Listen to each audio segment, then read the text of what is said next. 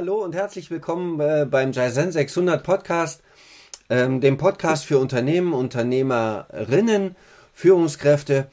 Äh, heute mit einer neuen Interviewfolge und diesmal zum Thema Diversität in Unternehmen, der Umgang mit der Andersartigkeit des anderen.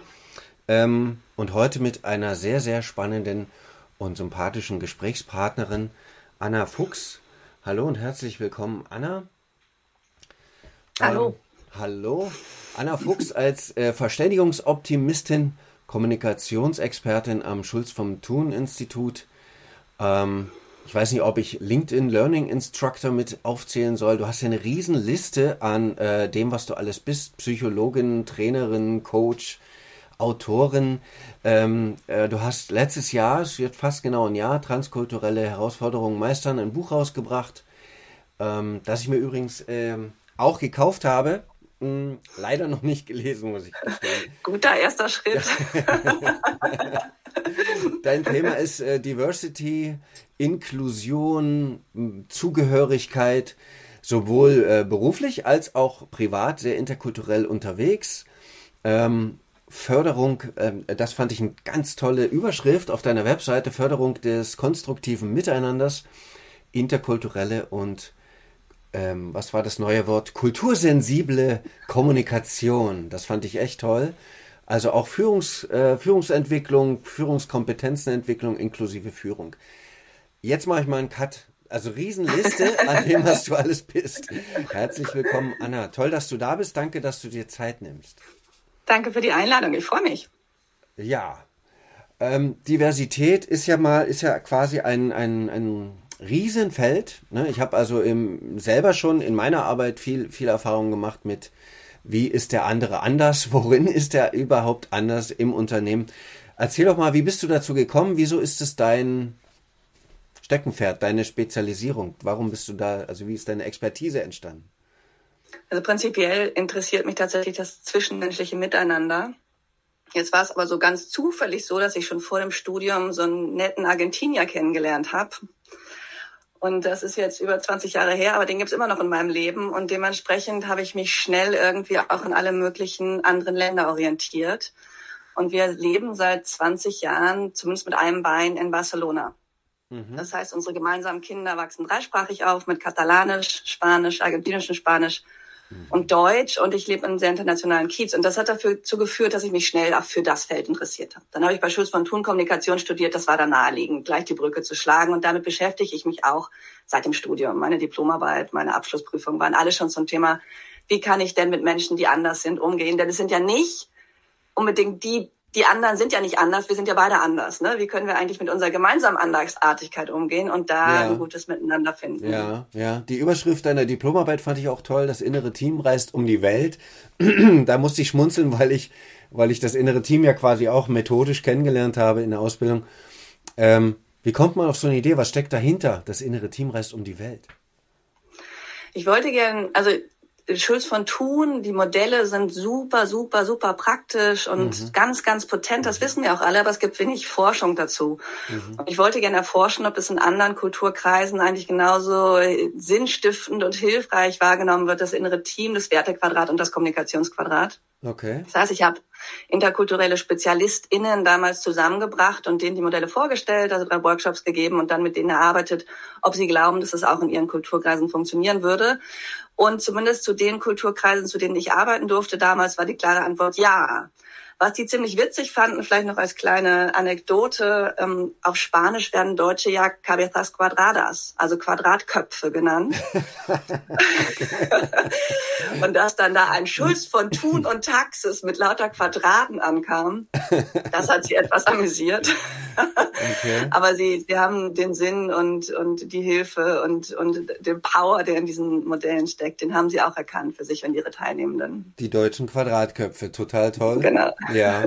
Und, und ähm, du hast einen schönen Einstieg geliefert gerade, äh, zu sagen, ne, der andere ist ja nicht anders. Ich, ich selbst bin es ja quasi auch. Also die Andersartigkeit sagt ja einfach nur, dass, dass jeder irgendwie anders ist. Es gibt sozusagen nicht diese Norm, wo man sagen kann, das ist normal und das ist anders. Also die Andersartigkeit definiert sich ja quasi nur durch den Vergleich ähm, der Menge.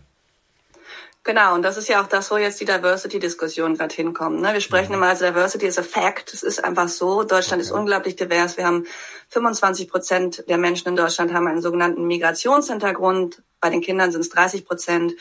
Mhm. Äh, wir sind eines der Haupteinwanderungsländer der OECD-Staaten. Wir sind übrigens auch eines der Hauptauswanderungsländer. Das wird oft vergessen in diesem ganzen Diskurs. Und die Menschen kommen dann ja auch oft zurück. Okay. Also da ist eine unglaublich große Durchmischung. Und aber um es auf deine Frage zu bringen, ähm, was jetzt ja immer wichtiger wird, ist eben nicht nur dieses Diversity irgendwie damit umgehen, sondern dann auch Inclusion and Belonging. Also wie können wir das eigentlich so gestalten, dass sich Menschen, die nicht vielleicht auch nur augenscheinlich zur Mehrheitsgesellschaft gehören, dass die sich hier auch wirklich zu Hause fühlen können. Ne? Es, ist, es gibt immer diesen Unterschied, wie werde ich zum Essen eingeladen oder darf ich an den Kühlschrank gehen? Und das ist eine große Diskussion gerade in den Organisationen für Führungskräfte. Denn große Überraschung, Menschen, die sich zu Hause fühlen, bleiben auch länger. und performen auch deutlich besser. Also je mehr ich damit beschäftigt bin, erstmal anzukommen, mich zu beweisen. Ne? Es, gibt viele Studien dazu, dass Menschen, die anders gelesen werden, sich sehr stark, sehr viel mehr, viel mehr oder viel stärker beweisen müssen. Also da ist wirklich diese große Frage, wie kommen wir von Diversity äh, tatsächlich zu Inclusion and Belonging. Ja, na, aus meiner Sicht gehört das Thema ja sowieso, also in Zeiten der, sagen wir mal, Globalisierung, wo wir sozusagen gedanklich nicht mehr das, das Home, das Zuhause, du hast gerade Zuhause fühlen gesagt, ja, wo mhm. wir dieses Zuhause-Gefühl ähm, nicht mehr an einem Ort festmachen, sondern mehr an der Welt, sage ich mal, ist es also für mich ein, ein total spannendes Thema, wie das quasi uns frei macht sich ein, ein ja. Zuhausegefühl überall zu bauen. Ne? In deinem Fall, wie du sagst, ein Jet-Setting nach Barcelona, zwischen mhm. Barcelona und Hamburg. Ähm, Finde ich total spannend. Ich würde gerne im, vielleicht so als Einstieg in die, in die Thematik mal, und das, das war, du erinnerst dich vielleicht eins unserer letzten Gespräche, ähm, da ging es ein bisschen um Begrifflichkeiten und ich, ich habe mhm. so, äh, ich selbst arbeite ja mit Führungskräften und Unternehmern und, und trotzdem fehlten mir so ein paar Sachen, ja. Ähm, äh, hast du da so also welche Begriffe in der, im Umgang mit der Diversität sollte man im, quasi im Unternehmen, auf, in der Arbeitswelt oder was empfiehlt sich, welche, welche Begriffe sollte man kennen? Zwei, drei, der vier, keine Ahnung. Ich würde, ich weiß nicht so sehr, ob es Begriffe sind. Ich glaube tatsächlich der kultursensible Umgang. Das ist ja prinzipiell ein empathischer Umgang. Es geht ja letztendlich immer darum, wie kann ich Menschen eigentlich abholen ja. und sehen, als Menschen sehen. Und dafür gilt es, glaube ich, zwei Konzepte erstmal zu kennen. Die wären mir wichtig hier zu vermitteln oder die sind mir wichtig hier zu vermitteln. Das eine ist Interkulturalität und das andere ist eben Transkulturalität. So heißt ja auch mein Buch, Transkulturelle Herausforderungen meistern. Und das versteht gar kein Mensch. Das war nicht der beste Titel, aber es war halt ein neuer Titel. Ähm, interkulturell ist diese Sichtweise von so sind wir, so seid ihr. Das ist dieser berühmte Eisberg, der symbolisiert das ganz gut. Und das gilt nicht nur für Nationalkulturen, das gilt auch für so sind wir Frauen, so seid ihr Männer. So sind wir Millennials, so seid ihr Generation Z. Ja. Das ist so ein ganz starkes, ist eine kugelige Sichtweise. Interkulturell ist traditionell, bringt es halt auf Nationalkulturen. So sind wir Spanier, so seid ihr Deutschen, nämlich Quadratköpfe.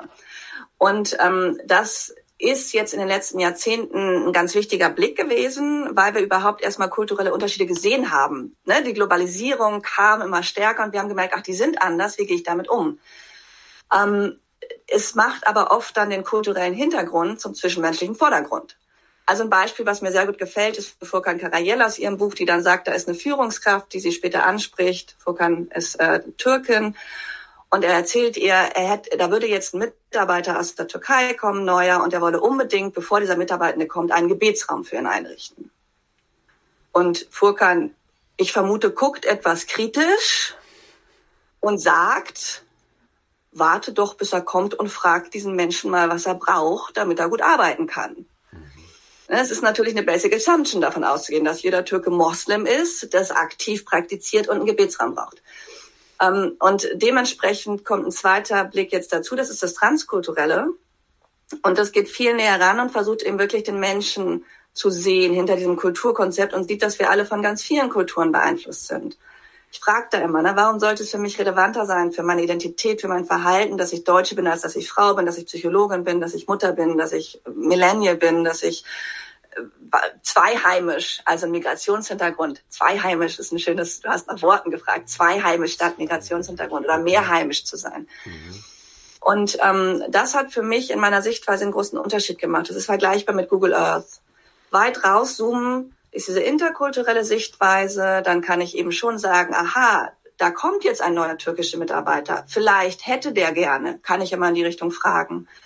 Und dann aber auch runterzoomen, das ist dann das ganz nah ranzoomen, das Transkulturelle und da auch Gemeinsamkeiten suchen. Aha, der ist auch Ingenieur oder die. Äh, aha, die ist auch Fußballfan, keine Ahnung, was auch immer. Und dann eben beides können. Weil jedes, und das ist mein letzter Satz dazu, jedes kann auch übertrieben werden. Wenn wir nur den Kulturvertreter, die Kulturvertreterin sehen, dann kulturalisieren wir. Ja. Das ist ziemlich gefährlich. Stereotype, ja. Vorurteile, die Menschen sehen sich nicht. Wenn wir allerdings das gar nicht tun, dann berechtigterweise beschweren sich auch die Mitarbeitenden. Auch das haben wir erlebt in der Praxis, dass sie alle über einen Kamm geschoren werden. Also Fakt ist, als deutsche Führungskraft in Spanien werden Menschen sich anpassen müssen, um hier von ihrem Team auf die gleiche Art und Weise akzeptiert zu werden. Ja, na, andersrum ist es ja genauso, ne? Menschen, die jetzt quasi hierher gekommen sind mit Migrationshintergrund, wie du gesagt hast, ähm, äh, von denen wird ja irgendwie auch erwartet, dass sie sich anpassen, um hier ähm, arbeiten zu können. Irgendwie müssen sie quasi eine gewisse Sprachqualität haben und so. Wie ist das in Spanien? Was wird dort von der Führungskraft erwartet? Also traditionell, auch hier ändert sich natürlich viel und auch das ist spannend, ne? Und es kommt sehr darauf an, das wissen wir alle. Deswegen ist eben auch die Firmenkultur, die Teamkultur so wichtig, wie viele internationale Menschen leben da, auf welcher Sprache arbeiten die Menschen. Hier in Spanien ist das Thema, also in, hier in dem Bereich, wo ich lebe, in Katalonien, ist die Sprache nochmal ein großes Thema, Katalanisch. Im Zweifelsfall ähm, in bestimmten Bereichen wird Katalanisch erwartet. Im internationalen Business nicht mehr. Traditionell ist die Machtdistanz deutlich höher. Das heißt, wir duzen zwar von Anfang an, an meinem ersten Tag als Praktikantin in einer großen multinationalen Firma, Pharmaceutical, kam der CEO und sagte, hallo Anna, ich bin Jordi und drückte mir zwei Küsse auf die Wangen, wie sie das hier bei allen tun. Ne? Und ich habe gedacht, oh cool, das ist ja entspannt hier ist ein bisschen überzeichnet. Ich war total nervös, aber das ist was, was viele Führungskräfte dann erleben, dass sie herkommen und denken, ach, das ist ja ganz entspannt. Gleichzeitig sind aber die Machtdistanzen, die Power, äh, die Machtdistanz, die Power Hierarchy ist deutlich höher.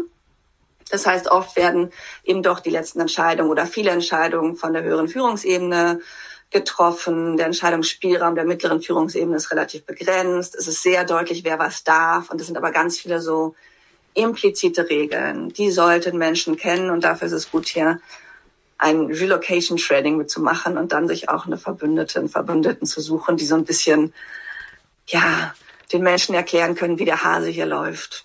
Okay.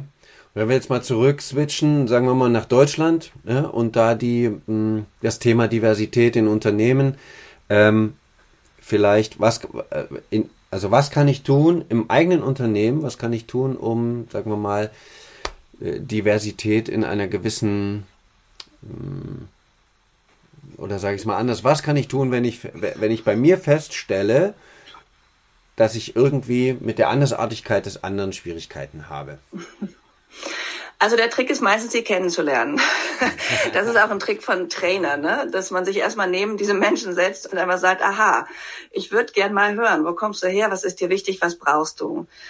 Du hast vorhin gesagt, dass Menschen mit Migrationshintergrund oder mehrheimische Menschen, die nach Deutschland kommen, ähm, dass die sich ja auch auf eine gewisse Weise anpassen müssen. Und das ist halt wirklich eine Frage. Ne? Inwieweit müssen sich jetzt die Neuankömmlinge, ich mache gerade so Gänsefüßchen, an die Mehrheitsgesellschaft anpassen? Inwieweit schaffen wir auch zu, zusammen eine Drittkultur, in der sich alle wohlfühlen? Und ich glaube tatsächlich, was nach wie vor passiert, in vielen Organisationen sich jetzt ja Diversity so auf die Fahne schreiben, ist, dieser Diskurs müsste mit den Gänsefüßchen Betroffenen äh, geführt werden. Und die müssen auch gefragt werden, was braucht ihr eigentlich? Was wollt ihr eigentlich? Was, ne, was kann euch eigentlich helfen, um euch hier wohlzufühlen? Und es beginnt damit, mehr Diversity zu zeigen. Also mehr Frauen in der Führungsebene führen dazu, dass mehr Frauen gerne für die Organisationen arbeiten. Das wissen wir. Das mhm. gilt auch für schwarze Menschen. Wenn die da sehen, da sind auch in der Firma sind auch andere Menschen, die sehen so aus wie ich oder ähnlich wie ich. Ne? Ich bin ja, ne, und schwarz und weiß sind ja Konzepte. Ich sehe ja eher rosa gescheckt aus. Ich bin ja auch nicht weiß. Das sind ja, mhm. ich benutze schwarz, weil das eine Selbstzuschreibung ist. Mhm. Ähm, Schwarze gehen auch lieber in Firmen, wo sie schon Rollenmodelle haben. Ne? Also ganz viel auch wirklich, was bedeutet Diversity nicht nur auf den Flyern zu haben, sondern auch wirklich entsprechende EntscheidungsträgerInnen zu haben, die das ja. auch zeigen können und ja. die da Rollenmodelle sein können. Ja. Also ja quasi eine, eine, eine eigene, ich sag mal, eine eigene Haltung, eigene Herangehensweise, eine eigene Offenheit, Neugier für den anderen, den anderen ansprechen, den anderen kennenlernen wollen, ein bisschen Mindset, ne? also was ich selber tun kann. Und ähm, wenn ich das umdrehe auf das Unternehmen, was kann das Unternehmen tun? Um die, sagen wir mal, die, die, da ein bisschen mehr Leichtigkeit reinzubringen in, in Diversität, in Andersartigkeit, in die Vielfalt? Also tatsächlich erstmal die Menschen, von denen ich so denke, aha, die würde ich jetzt als DiversitätsvertreterInnen, was auch immer das bedeutet bei uns. Das sind ja verschiedene. Mhm. Also die Charta der Vielfalt hat einen ganz schönen, das Rad der Vielfalt auf ihrer Homepage, wo man so die verschiedenen äh, Diversitätsdimensionen sehen kann. Das wäre ja auch soziale Klasse. Ne? Es gibt einen schönen Verein Arbeiterkinder, Generation, äh, natürlich auch Nationalkultur. Ich würde tatsächlich dafür plädieren, die mal an den Tisch zu holen und zu fragen, was braucht ihr, was tut euch gut, wovon hättet ihr gerne mehr? Ich finde das ganz schwierig, ähm, wenn ExpertInnen, die nicht betroffen ist hier so ein blödes Wort, aber die das nicht selbst erleben, darüber sprechen. Ne? Also ich gebe in ein paar Tagen gebe ich ein Seminar zu Rassismus. Natürlich tue ich das mit einer Kollegin, die äh, die nicht ursprünglich in Deutschland geboren wurde, ne, die mehrheimisch ist und die auch als People of Color, als POC ihre Perspektive aussprechen kann. Und dann kann ich natürlich was dazu sagen, was meine eigene Reise da ist und welche Aha-Momente ich vielleicht so hatte. Aber ich habe eben vieles nicht gelebt, obwohl ich ja immerhin auch Migrantin bin und obwohl ich immerhin auch im Ausland lebe und mit sehr, sehr vielen Menschen arbeite. Aber das sind doch meistens sehr privilegierte, muss ich auch gleich sagen. Mhm. Okay, okay. Und was, ähm, also du sagst, alle an, quasi an den Tisch holen. Das Unternehmen kann also von sich aus sagen, okay, wir setzen jetzt mal einen, einen Nachmittag, eine Stunde, einen Workshop, einen Termin? In welchem, welches Format würdest du empfehlen?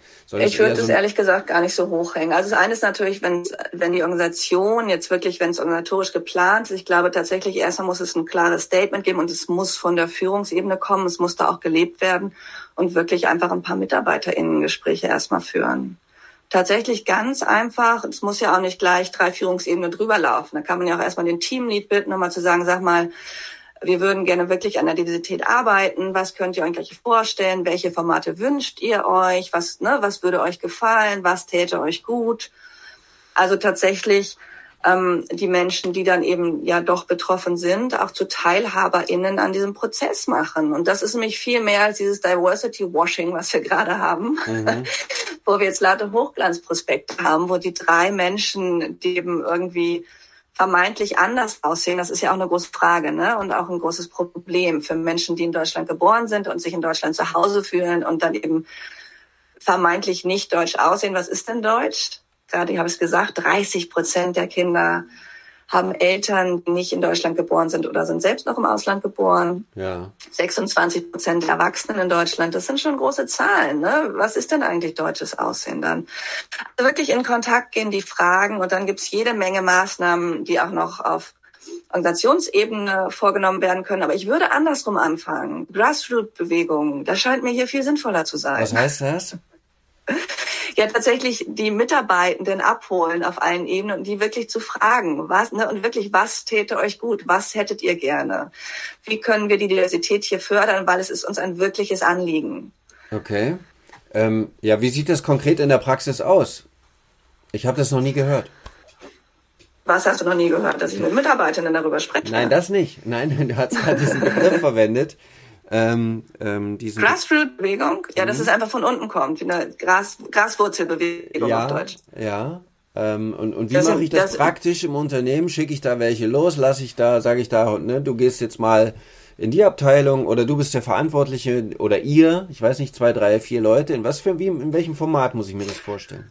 Ich glaube, dass Diversity-Verantwortliche für Unternehmen gut sind und die können sicherlich auch in Kontakt gehen. Ich würde tatsächlich eher das eher einbinden in die ganzen Mitarbeitergespräche, die ja hoffentlich stattfinden. Auch das ist ja hilfreich für eine Unternehmenskultur. Ja. Und da wirklich einfach mal fragen, was gibt es, was ihr braucht und tatsächlich auch nochmal deutlich, sehr, sehr deutlich kommunizieren, wir sind an Diversity interessiert und wir hätten gerne euren Input dazu, wie das funktionieren kann. Ein zweites, tatsächlich ganz gutes Modell hier ist, also wenn dazu Meetings zum Beispiel stattfinden, ne, wenn ich jetzt wirklich sage, ich mache mal einen runden Tisch zum Thema, mhm. dann wird es Menschen geben, die vielleicht in solchen Meetings gar nicht so gut sprechen können. Also wir brauchen gar nicht so weit auf Kulturen gucken, richtig, Extrovert, Introvert. Richtig, richtig. Ne? Ich wollte auch ein bisschen in die Richtung gehen, ne? welche Erfahrung hast du gemacht, wenn ich jetzt sowas anfange und ich, ich, ich, ich schicke da die, ähm, einen Beauftragten, Diversitätsbeauftragten los.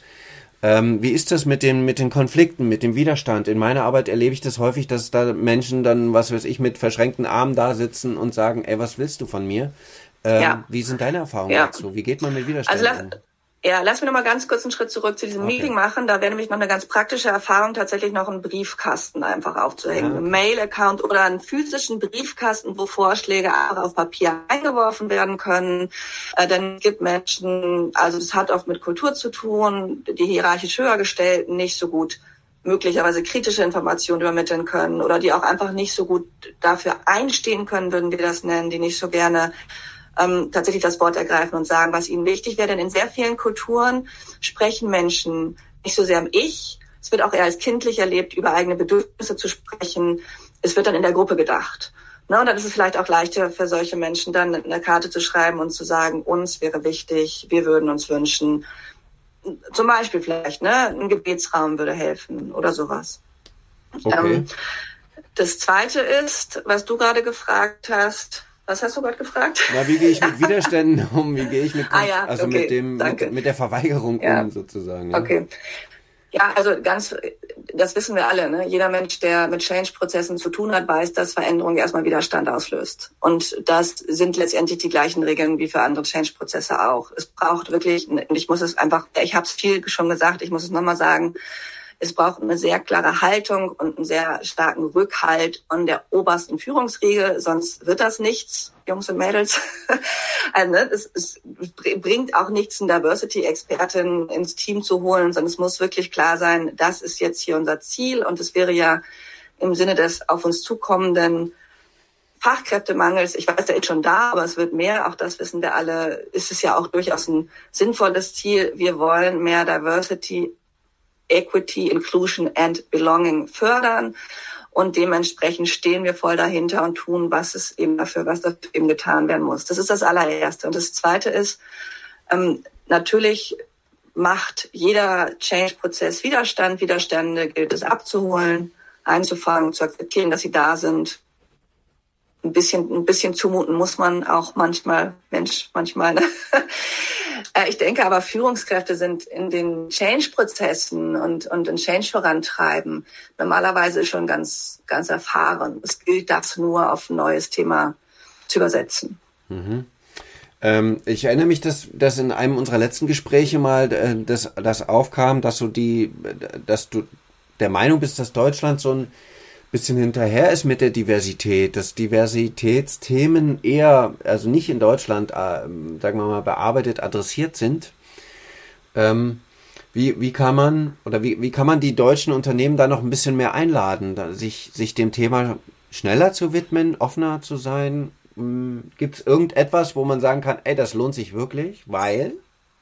Ja, wir wissen es ja, die Studien sind da ja sehr deutlich. Ne? Je, je diverser ein Team ist, desto besser die Performance. Mhm. Wenn, und da muss ich jetzt aber das Wenn aufmachen, sie gut geführt werden. Prinzipiell sind heterogene Teams deutlich kreativer. Ähm, die Performance ist besser als homogene Teams. Wenn sie allerdings schlecht geführt werden, und das gilt vor allen Dingen für Konfliktpotenzial, dann ist die Performance schlechter. Das heißt, es braucht dann auch gut geschulte Teamleads und Führungskräfte, die, zum, die so eine Idee haben von kulturübergreifender Kommunikation, von kultursensibler Kommunikation. Denn natürlich steigt das Konfliktpotenzial und interkulturelle Konflikte oder kulturübergreifende Konflikte das, Klammer auf, das bedeutet Konflikte zwischen Menschen aus verschiedenen Kulturkreisen, in denen Kultur auch wirklich eine Rolle spielt.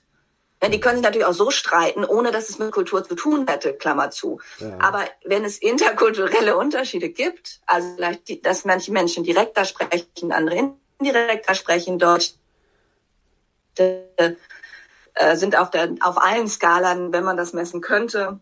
Aber in jeder Fremdwahrnehmung werden Deutsche als sehr, sehr, sehr direkt slash aggressiv wahrgenommen. Ah, okay. Und ähm, wenn, wenn das so klar ist, dann hilft es, dass die Teams jetzt darüber ein bisschen Information haben. Dazu lohnt sich dann schon auch mal einfach eine Trainerin ins Haus zu holen und da mal ein paar Schulungen zu interkulturellen, interkultureller Kommunikation, kulturübergreifenden Unterschieden zu machen, kultursensible Kommunikation. Mhm. Also wenn ich das jetzt richtig verstanden habe, äh, ist es also ein, ein auch Invest, ein Investment, was man quasi in, in Führungskräfte ähm, machen sollte, was sich lohnt aus deiner Sicht. Ähm, und, und das quasi, man könnte das wie eine Art, also in welchem Format mache ich das? Wenn ich jetzt sagen wir, ich bin mitteldeutscher Mittelstand, ich habe, was weiß ich, 150 Mitarbeiter, 200 Mitarbeiter, ähm, 20 Führungskräfte. In welchem Format äh, äh, empfiehlst du das? Ist das quasi, eine, also ich habe die Erfahrung gemacht, ich mache es mal andersrum. Ich habe die Erfahrung gemacht, hm. wenn wir jetzt irgendwo gebucht werden für eine Schulung, ähm, einmalig, zweimalig, dreimalig, äh, Workshops, dann bringt das in der Regel wenig, weil es, äh, es motiviert zwar, äh, aber es ist doch eher ein Strohfeuer. Äh, wie würdest du so einen Prozess, in welchem Zeitformat würdest du so einen Prozess sehen? Wie würdest du sowas angehen? Ja, ich glaube, es sind zwei Sachen. Also das eine ist tatsächlich, was du mit Strohfeuer, also ich, ich mag natürlich auch Prozesse. Ich begleite auch besonders gern Prozesse. Ich finde auch Prozesse natürlich am sinnvollsten, weil da was passiert. Ich glaube aber tatsächlich, dass zum Thema kultursensible Kommunikation es erstmal ein paar Konzepte und Begrifflichkeiten braucht. Und wenn Menschen sich damit noch gar nicht auseinandergesetzt haben, dann ist es erstmal ganz hilfreich zu wissen, aha, es gibt direkte und indirekte Kommunikation und die wird so und so wahrgenommen. Oder aha, Menschen nehmen Zeit ganz unterschiedlich wahr, je nachdem, wo sie herkommen. Oder Machtdistanz. Aha, Menschen, manche Menschen können Führungskräften gegenüber gar nicht ein konstruktives Feedback äußern, weil die das gelernt haben, dass man Respektpersonen, also gerade Führungskräften, also gerade älteren Männern, äh, gar nicht auch nur annähernd was Negatives sagen kann. Das heißt nicht, dass sie das nicht tun. Und das muss ich dann lernen, diese Reize zu lesen. Ne? Also zum Beispiel, ich habe eine Kollegin, ähm, Kundin und Kollegin, die ähm, in der Schweiz war und die hat, die wollte so gern Feedback von ihrer chinesischen Mitarbeitenden haben. Und die hat ihr nie wirklich Feedback gegeben. Und ähm, diese Kundin von mir war relativ da irritiert. Das ist so eine ganz nette, ganz weiche, ganz warme, ganz herzliche, ganz empathische. Das war ihr noch nie passiert. Und dann hat sie irgendwann gemerkt, dass diese chinesische Mitarbeiterin ganz oft beim gemeinsamen Mittagessen so Geschichten von alten Führungskraften erzählt hat.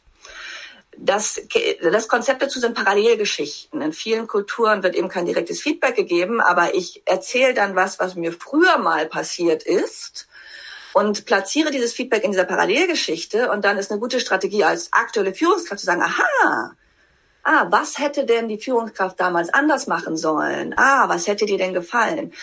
Also ich glaube, ich verstehe, was du mit Prozessen meinst und ich glaube, am Anfang braucht es einfach mal einmal auch so eine Konzeptklärung. Was gibt es? Was für Unterschiede gibt es? ähm, worauf muss ich achten, wie kann ich dann auch eben mir kulturfremdes Verhalten anders lesen, damit ich erstmal in der Lage bin, wertschätzend auf andere zuzugehen.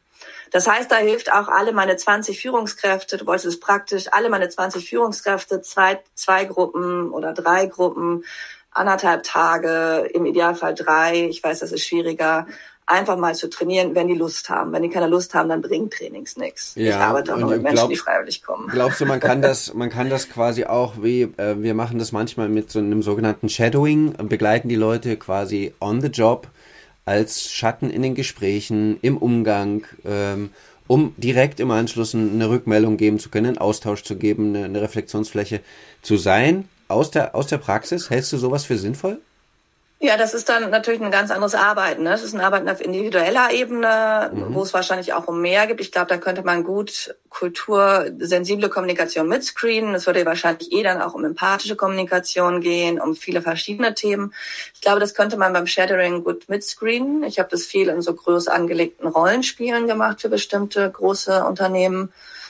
Ähm, ich weiß nicht, ob das Sinn macht, das jetzt spezifisch aufs Thema Diversity zu machen, aber ich glaube, das ist eine gute Idee, um das in der Führungskräfteentwicklung einzusetzen. Und das wäre vielleicht dann auch so ein, so ein Vorschlag für so größer angelegte Prozesse, die du vorgeschlagen hast. Ne? Also ich würde da tatsächlich einfach mal mit Informationen starten. Dann glaube ich, dass es eine gute Idee wäre, ein paar moderierte Workshops zu haben, mhm. wo eben alle Beteiligten irgendwie zu Wort kommen können, vielleicht zum Teil mit einer externen Moderatorin, ähm, damit eben nicht die Führungskräfte im Raum sind, damit auch mal alles zu Wort kommen kann, dann gemeinsamer Austausch und dann im Idealfall eben nicht nur eine Diversity-Expertin, einen Diversity-Experten, sondern ähm, tatsächlich so ein Gefühl von, das ist was, was wir jetzt zusammen hier angehen und was wir zusammen fördern. Ja. Je diverser ja. aufgestellt eine Organisation ist, desto mehr Diversität wird sie anziehen und des, desto erfolgreicher sind sie. Das haben wir jetzt wirklich gut gesehen, sei es zum Thema Frauen oder auch anderes. Ja, ja. Ich bin da voll bei dir. Äh, ich habe diese Erfahrung auch gemacht, dass wir quasi also mehr zuhören, besser zuhören sollten oder damit beginnen sollten, genauer hinzuhören und genauer zu beobachten und ähm, ähm, damit quasi auch die Kommunikation anders äh, zu beginnen. Wenn ich nämlich äh, mehr hinhöre und beobachte, kann ich dann erstmal übersetzen und nachfragen, habe ich das denn jetzt richtig wahrgenommen? Also ich muss quasi auch irgendwie eine gewisse äh, Infragestellung meiner eigenen Wahrnehmung mitbringen, um, um äh, die Andersartigkeit des anderen da irgendwie mit reinzunehmen. Ja, vielleicht ähm, abschließend nochmal so ein, so ein Ding, was, was mich heute Morgen nochmal ein bisschen umgetrieben hat. Äh, zwei Wörter, Akzeptanz und Toleranz, die ja in der, im Thema Diversität eine Rolle spielen können.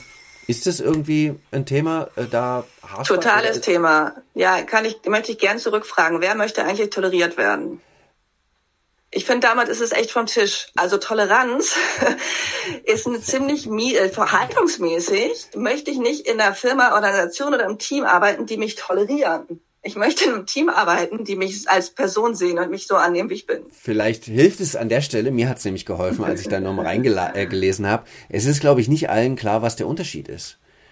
Ähm, und ich glaube, es hilft da nochmal zu sagen, dass Toleranz eher etwas ist, ein, ein, ein Dulden, ein Ertragen, ein, eine gewisse Gleichgültigkeit dem anderen gegenüber oder vielleicht sogar eine Überheblichkeit.